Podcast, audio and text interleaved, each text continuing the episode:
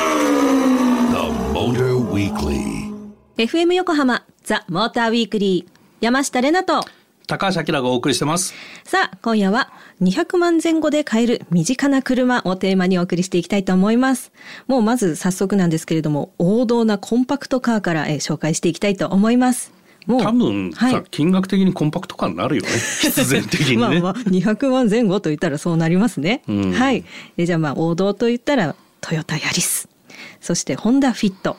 マツダ2、そしてスズキスイフト、三菱ミラージュ、日産ノートなんかこんな感じだと思うんですけれども、うんえーフィットやヤリスはね実際に試乗しました。もうあれは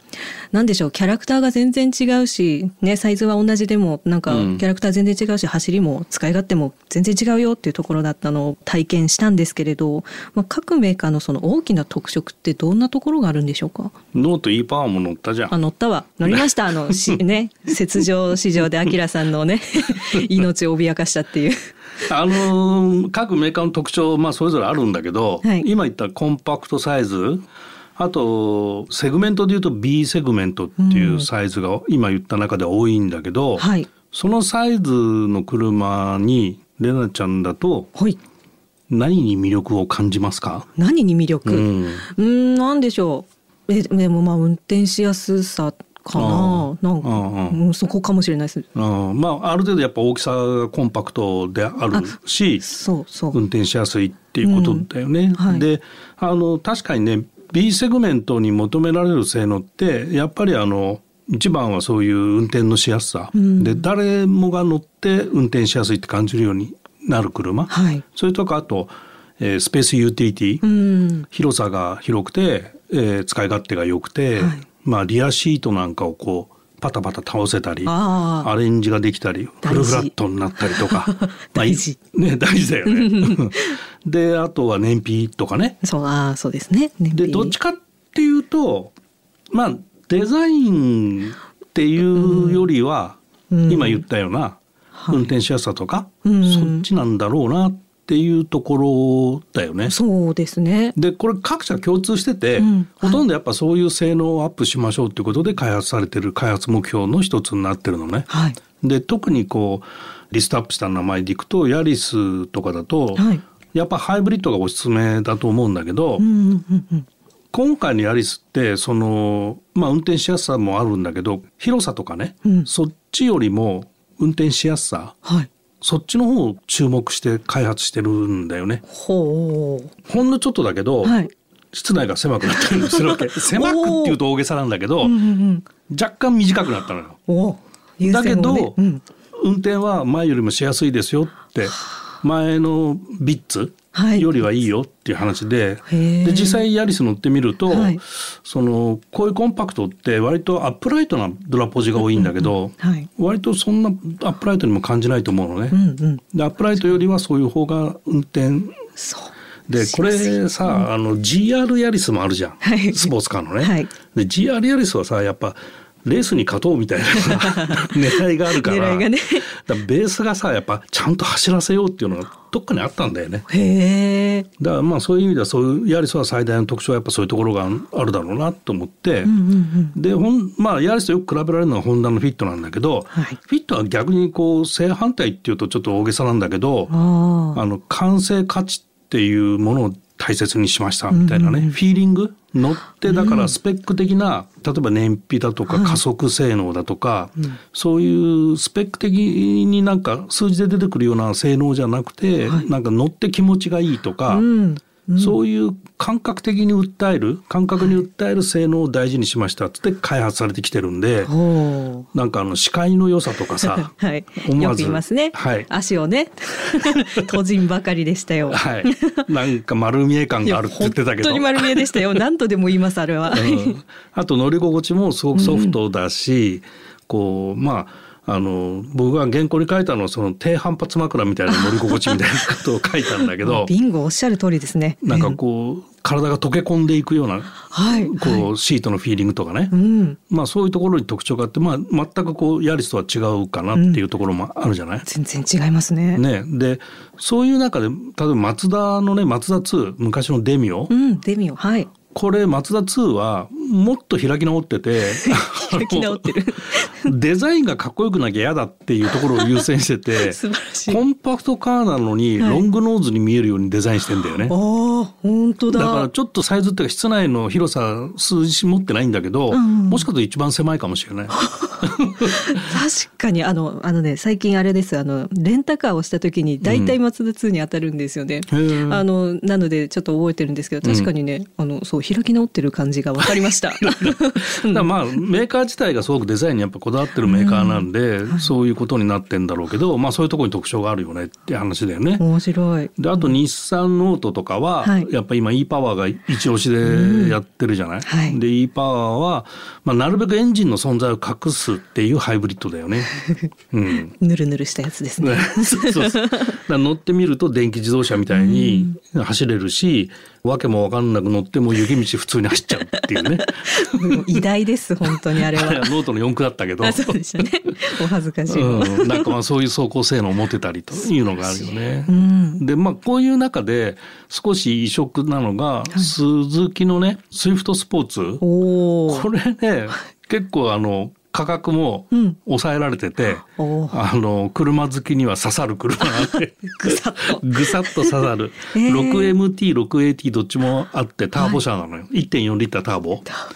それでもう走るとはいめちゃめちゃ楽しい、あの私ね、6MT ね乗ったことあるんですよ。あのそうこういう友人のを借りて。おーでターボもうすごい、あのね、見た目可愛いしまるっとしてるのに、うんうんオラーっていう音がして オラーって音本当にオラーっていうし うんうんあの走らせてる感とかなんか、うまあ、サーキットにいるような感じっていうか、ね、そういうスポーティーな感じがねとても楽しかった思い出があります。うんこれなんかねサーキット走っても楽しいと思うし、うんなんか山道走るとめちゃめちゃ燃えるんじゃないのかな燃。ちょっとこれもだからまあ言ってみればヤリスのはいもうちょっとこうスポーツバージョン、GRS まで行くとちょっともうあまりにもかけ離れちゃうんだけ ど、 あの走りがいい中ではやっぱりスイフトスポーツって結構おすすめかな。えーうんいいですね走るの好きな人にはね。たまらんですね。はい。はい、 The Motor Weekly. FM 横浜ザ・モーターウィークリー山下れなとモータージャーナリストの高橋明がお送りしております。モータージャーナリストのあきらさん。はい 今日はご利用しモータージャーナリストなんですけれども、ははい い、つもモータージャーナリストだと思ってます。 はい。はい、 えー今夜はですね、えー身近な車200万円前後で買えるというテーマでお送りしているんですけれども、えー前半ではコンパクトカーを紹介してまいりましたが、ここからはもっとアクティブに使いたいという方に向けて紹介していきたいと思います。はいえーまずコンパクトミニバンから、えートヨタルーミートヨタシエンタスズキソリオスバルジャスティダイハツトールホンダフリード三菱デリカ D2 という感じに出揃っております。はい、はいまああの各社いろいろあるんだけど、はい実は兄弟車姉妹車が多 くてあやあのダイハツトールっはいていうのがまずあってはい。でそれのおトヨタ版がルーミータンクおーでスバルジャスティ、はい。でタンクがカタログ落ちしたのかななんか最近タンクの名前聞かないんだけど。見かけない あとえっ、と鈴木ソリオはい。それと三菱のデリカ D2 おーこれ同じ車だったりし てね。はい。写真見てのあれなんか似てるなって思ったけど合ってたもんな。 そうですね。あとはまあトヨタシエンタ、それからホンダフリード。あーまあフリードはフィットベースなのね。おいい感じですね。まあそんなカテゴリーはにい分かれているんですけど、はいこのマーケットっていわゆるミニバン、ステップワゴンとかノアボクシー、はい。あのサイズよりももうちょい小さいミニバンでいいんだっていう人たち。おーで軽のトールワゴンよりもハイトワゴンよりももうちょい大きいっていうかゆいとこに手届きますね。 すそごういでこのマーケットって、はい鈴木ソリオが開拓したの よおお。昔はなかったのねえー、そうなんです か。そうこのカテゴリーなくて鈴木ってそういうメーカ ーでマーケット開拓がすごく上手でわ お。目あのの付け今どまころがで。なかったなとかっていう例えばちょっと話ずれちゃうんだけど、はいあの軽自動車だとハスラーみたいなの、おお。あれ今普通に各社持ってるんだけど、はいあれやっぱ鈴木が最初に作ったりとかわお。でこのソリューもね、うんこのマーケットってなかったところにミニバンよりもちっちゃくて軽よりも大きいワンボックスっていうのを作ってそれがソリ初代ソリューがね大ヒットしたの。へえ。でここにマーケットあるじゃんっつって各社欲しいってことになって今なったとほう。いうのが素晴らしい。まあありますと。なるほど。うん、で、えーとまあ、それがこういろいろとユーティリティとか考えていくと、うんはいまあ、こういう車欲しい人ってやっぱいっぱい人が乗れるとか、荷物いっぱい積めるとうか、んうんうん あとは地方に行くとい道狭かったりするじゃん、狭い。地方に行くとっていう言い方失礼 かな ちょっとわかんないけどあのーねそうですね。整備ねされてなかったりね。えーあのね。ねポツンと一軒家的なところ行くとさちょっとみあの車でっかいと邪魔だなみたいなのあるじゃないそうですねはいありますで例えば7人乗りが欲しいみたいな、はいミニバン7人乗りみたいに言った時に、うん。フリードシエンタが乗れたりするんだよねなあ。でそういう需要に応えてたり素とか晴らしいな。なんかねそういう使い勝手、うんうんそれから使うエリアはい。が限定的にこうターゲットが決まってる人にこう刺さってるね。へえで。割と都心部も売れてるらしいんだけど、はい割とだからこう多人数乗車で、うん。えー経済はちょっとっていうような人たちの間で受けてるっていう。わかる気がしますなんか、ううんんとってもいいですねはい、えー続きまして SUV 系に行きたいと思います、はいえートヨタヤリスクロストヨタライズホンダベゼルマツダ CX3、うんえーダイハツロッキーそして、えースズキジムニーシエラあーこんな具合になっておりますおおおー暑いですねこの辺もこれはさなんかうん前半で話したコンパクトカーのうんうんうん SUV 版あ本 当だっていうことなんだけど、はいどっちかっていうと今はデザインを気にする人がこっちを選ぶかなっていうふうに時代変わってきたよね。そうですね私もこっちを選びがちな気がします、そうだよね。 はいでまあまあヤリスクロスは、まあ、当然ヤリスうのん SUV 版だし、はいあとホンダベゼルね、ベゼルうん、これもまあコンパクト、はあ、コンパクトに見えないから不思議な感じです書いてあると。うん、でトヨタライズと、まあ、ダイハツロッキうー、んこれは同じ車なんだけど、はい、うん乗でりましたね。 CX3 とか、はあ、その辺は、まあ、これやっぱりちっちゃいんだけどデザインなんだよ松田 は。こだわってさするのがねデ。ザインです。はい。でジムニーシェーラってこれ、ジムニーにオーバーフェンダーついてるだけなんでねあ、あ、そう。車の中身室内の広さとかジムニーと一緒でああ、まあエンジンはちょっとあの大きいけど、はいうん、輸出しようって考えた方がいいかな。海を越えていくんですね。はい、はい、そうだ、そのね、輸出っていうことだったんですけれども、うんあの以前、アキラさんがその日本人とあのヨーロッパの人たちのなんか車の選び方違うよって、日本人何でもつけたがるよねみたいなあー話してたと思うんですけど、ちょっとうんうん改めてその車の選び方の違いとかも教えていただけますか？あー選び方の違いっていうか車のうん、売れていく人気順番、人気順番。う んうん、一番トップカテゴリーがやっぱ日本だとはい売れるよね、高級グレードうんうんうんで何でもついてるのがいいっていう。で欧州は全く正反対でベーシックカーが一番売れる。ので車に対する考え方がやっぱりあの移動する道具っていうのが大前提特にこういうコンパクトカーはねうんうんうんコンパクトカーの場合はこういう実用車なんで実用性の高いもの、はいだそれに例えば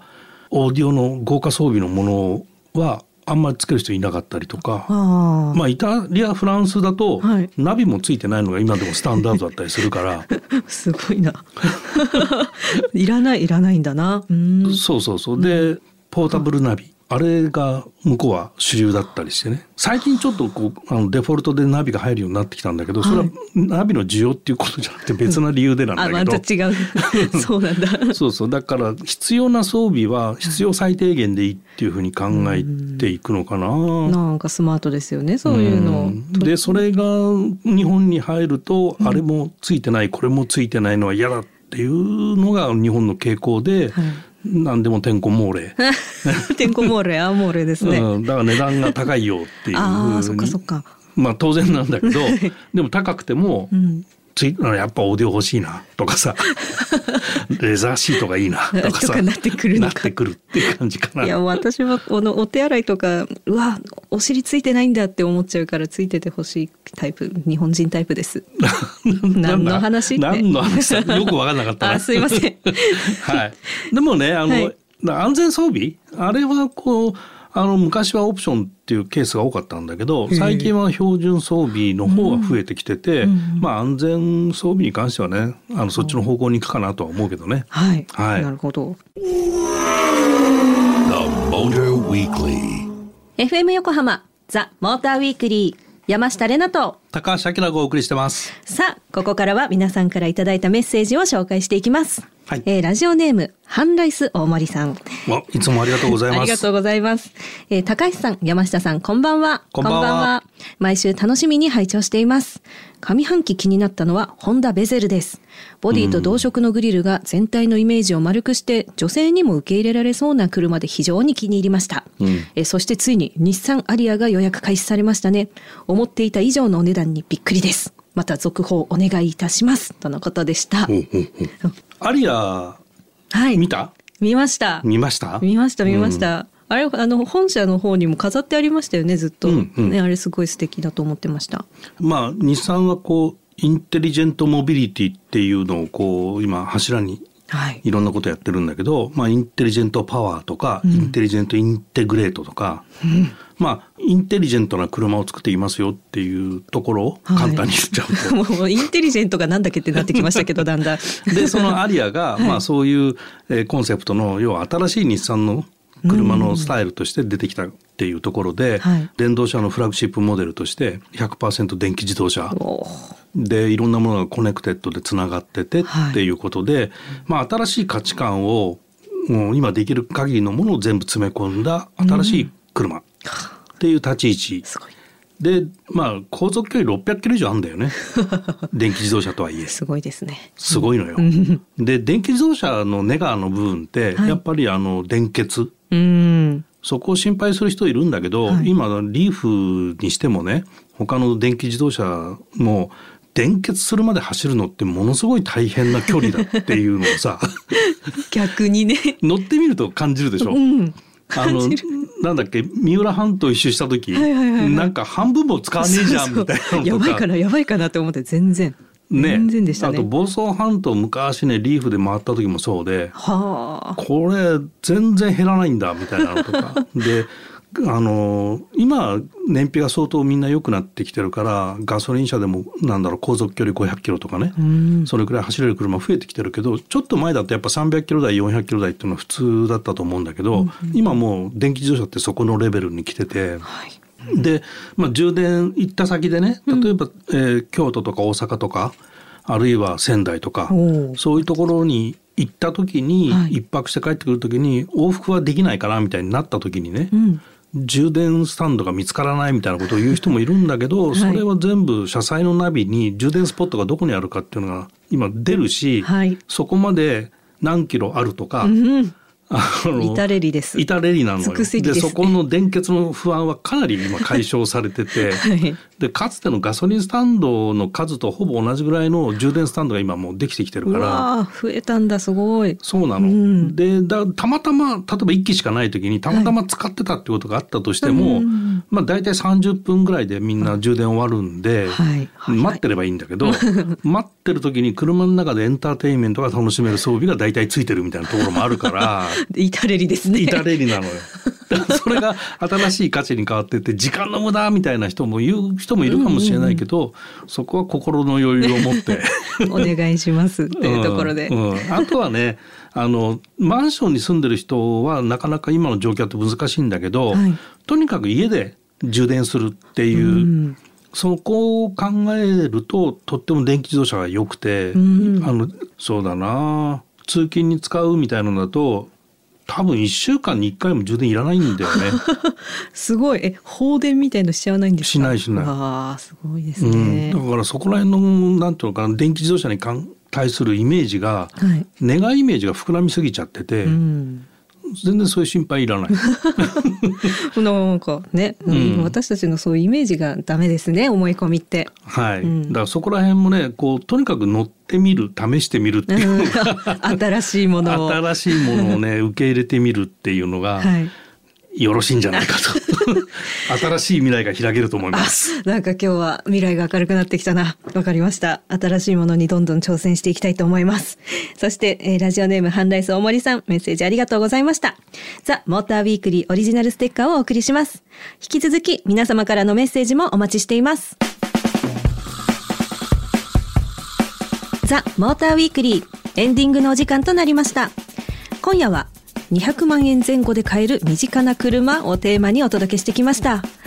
ねたっぷりたっぷりいろんな車のお話をしましたけれどうん私いろいろお話ししてて走りが好きなんだっていうのを改めて気づいたので、あーなんなるかほど走りたいみたいな、うんもちろん見た目とかユーティリティっていうこともそうなんですけど、うんなのでそのスイフトの話だったりとかう、んうんオラオラでいきたいと思いますこれからも。はいそしてあの、ね、メッセージでもいただきましたがあのホンダベゼルあの、うん来週の放送でベゼルの開発責任者をお招きしてたっぷり30分お届けしたいと思いますのであのぜひぜひ聞いてください。そして番組ではあなたからのメッセージを随時募集中です。メッセージの宛先は tm@fmyokohama.jp tm@fmyokohama.jp まで。メッセージを採用させていただいた方にはザ・モーターウィークリーオリジナルステッカーをプレゼントしますそしてツイッターではハッシュタグモーターウィークリー847をつけてたくさんつぶやいてください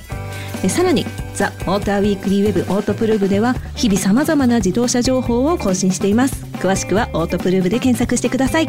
ということでここまでのお相手は山下れなとモータージャーナリスト高橋明でした。また来週